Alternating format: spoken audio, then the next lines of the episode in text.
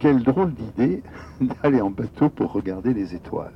Et oui, c'est exactement ce que je me suis demandé lorsque je suis montée à bord du À tout 2 à Ajaccio en Corse. Vous venez d'entendre la voix de Lucien Lucian qui introduit son activité d'astronomie en mer. Depuis plusieurs années, le club d'astronomie d'Ajaccio propose des croisières entre ciel et mer pour découvrir les étoiles autrement.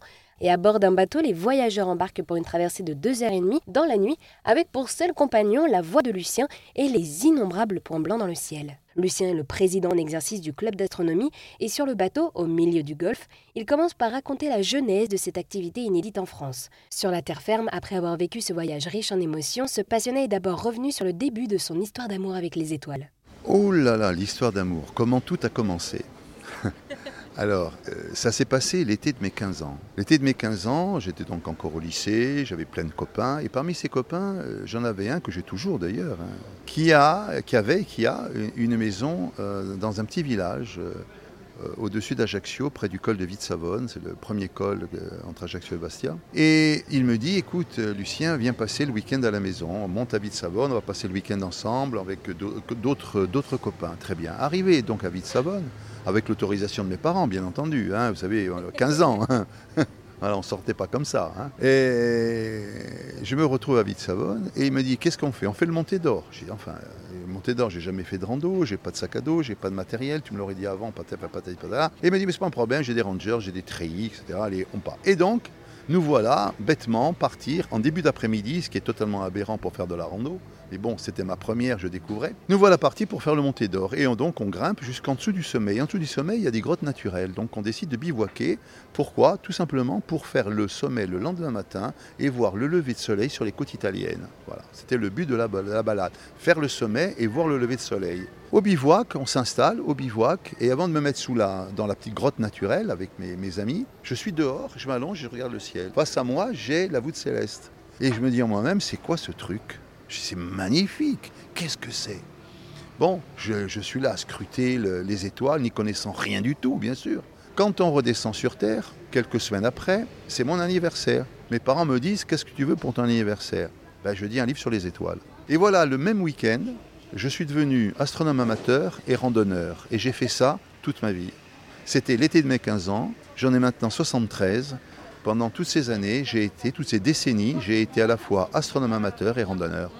Et oui, donc cette passion pour les étoiles ne vous a donc jamais quitté, puisqu'aujourd'hui vous êtes le président en exercice du club ajaxien d'astronomie. Et du coup, vous faites partie de ce club ajaxien. Est-ce que là aussi vous pourriez nous raconter l'histoire de ce club d'astronomie? Alors, l'histoire de ce club d'astronomie, c'est assez romanesque là, là encore parce que le club est né en, 1986 à l'initiative de quatre personnes. Et moi, je ne lis pas l'article dans le journal, ils font paraître un avis dans le journal, euh, communiqué. Euh, toute personne passionnée d'astronomie, euh, rendez-vous tel jour à telle heure sur la jetée, la jetée du Portino Rossi, hein, du port d'Ajaccio. Et je ne lis pas l'article, donc je ne vais pas au rendez-vous.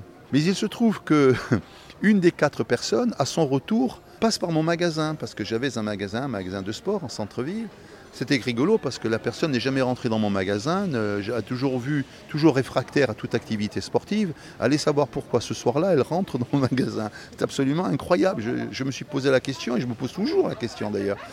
Elle rentre dans le magasin, fait un petit tour, repart et en repartant, me fait une remarque sur le ciel. J'ai oublié cette remarque, mais me fait une remarque sur le ciel. Et moi, en répondant à ce monsieur, je précise ça, je précise sa pensée. Alors il se retourne vers moi d'un air très étonné et me dit Vous vous intéressez, avec ça, avec le bel accent corse, vous vous intéressez à l'astronomie Oui, monsieur Pouch, je m'intéresse à l'astronomie. Nous venons de former un club. Nous sommes quatre. Non, monsieur Pouch, cinq. Et voilà comment je suis retrouvé membre du club ajaxien d'astronomie. Alors je ne suis pas ce qu'on pourrait parler à proprement parler un membre fondateur. Je ne fais pas partie des quatre, mais je suis cinquième. et avec ce club aujourd'hui, et même depuis maintenant plusieurs années, vous proposez des découvertes du ciel, que ce soit euh, au centre, là où se trouve le club, et également en mer. Ces croisières d'astronomie en mer entre ciel et mer. Voilà, pour vous faire imaginer, on arrive, on est euh, sur le port de l'Amirauté, il y a ce grand bateau donc, qui s'appelle Atout Vendeux. On prend place sur ce bateau et après on part pour euh, deux heures et demie de voyage sur la mer à travers. Donc on traverse le port, on découvre aussi Ajaccio de loin, on va jusqu'aux îles sanguinaire. Et il y a du coup toutes ces histoires que vous déclamez sur les étoiles. Oui, parce que dans l'ancien temps, on ne pouvait pas expliquer les choses comme on les explique maintenant. La science n'avait pas fait les progrès qu'elle a fait maintenant. Et pour le peuple, sans connotation péjorative de, de, ce mot-là, hein, il fallait trouver des histoires pour essayer de raconter ce qui se passait dans le ciel. On avait peur des éclipses, il y avait euh, euh, les comètes, etc. Et pour expliquer les dessins que faisaient les étoiles dans le ciel, on a à ce moment-là, que ce soit les, histoires de, par exemple, de Homère, de les poètes anciens, les poètes grecs, les poètes grecs et, latins euh, anciens, ils avaient inventé des histoires pour expliquer la présence dans le ciel de certains animaux, de certains dessins qui étaient déjà connus. Il y avait déjà, par exemple, dans le ciel, la constellation du cygne, la constellation de l'aigle. Alors pourquoi un aigle et pourquoi un cygne dans le ciel? La constellation de la petite et de la grande ours. Pourquoi des ours dans le ciel? Il y avait Hercule. Ah, qu'est-ce qu'il fait Hercule dans le ciel? Il y avait aussi le, dragon, la couronne boréale. Et donc il y a eu, il y avait et de tout temps des histoires là-dessus, des histoires sur le ciel. Et moi j'ai toujours eu coutume de dire depuis que je suis au club, d'abord le ciel s'observe, mais il se calcule, il se mesure, mais il se, il se raconte aussi. Et mieux même, il se compte. Et c'est comme ça que nous est venue l'idée d'agrémenter nos soirées en expliquant maintenant à notre public pourquoi il y a ces animaux ou ces objets dans le ciel, pourquoi il y a le scorpion, pourquoi le scorpion est à l'opposé d'Orion, etc., etc. Donc ça nous est, cette idée nous est venue comme ça. Et un jour, j'ai eu la chance extraordinaire de rencontrer un homme absolument magnifique pour qui j'ai une grande admiration, c'est Pierre Léna. Pierre Léna est venu à Ajaccio à l'occasion du passage de Vénus devant le Soleil, ce qu'on appelle le transit de Vénus. Et j'ai donc eu l'occasion de rencontrer Pierre Léna. Je lui ai parlé des motivations de notre club, de notre façon de faire et de présenter le ciel, et en insistant sur le fait que l'astronomie rassemblait ce qu'on a trop tendance à opposer de nos jours, c'est-à-dire les scientifiques et les littéraires. Et par le fait justement de mêler à, notre présentation d'astronomie, de mêler à la fois la poésie, la mythologie, avec bien sûr de la science, hein, bien entendu, il a trouvé que c'était vraiment la, meilleure des façons de présenter le ciel au public, lui qui était fondateur de la main à la pâte, donc... Euh, vous savez, cette façon d'enseigner aux enfants en les faisant participer. Donc il a, il, a, adhéré totalement à notre présentation du ciel.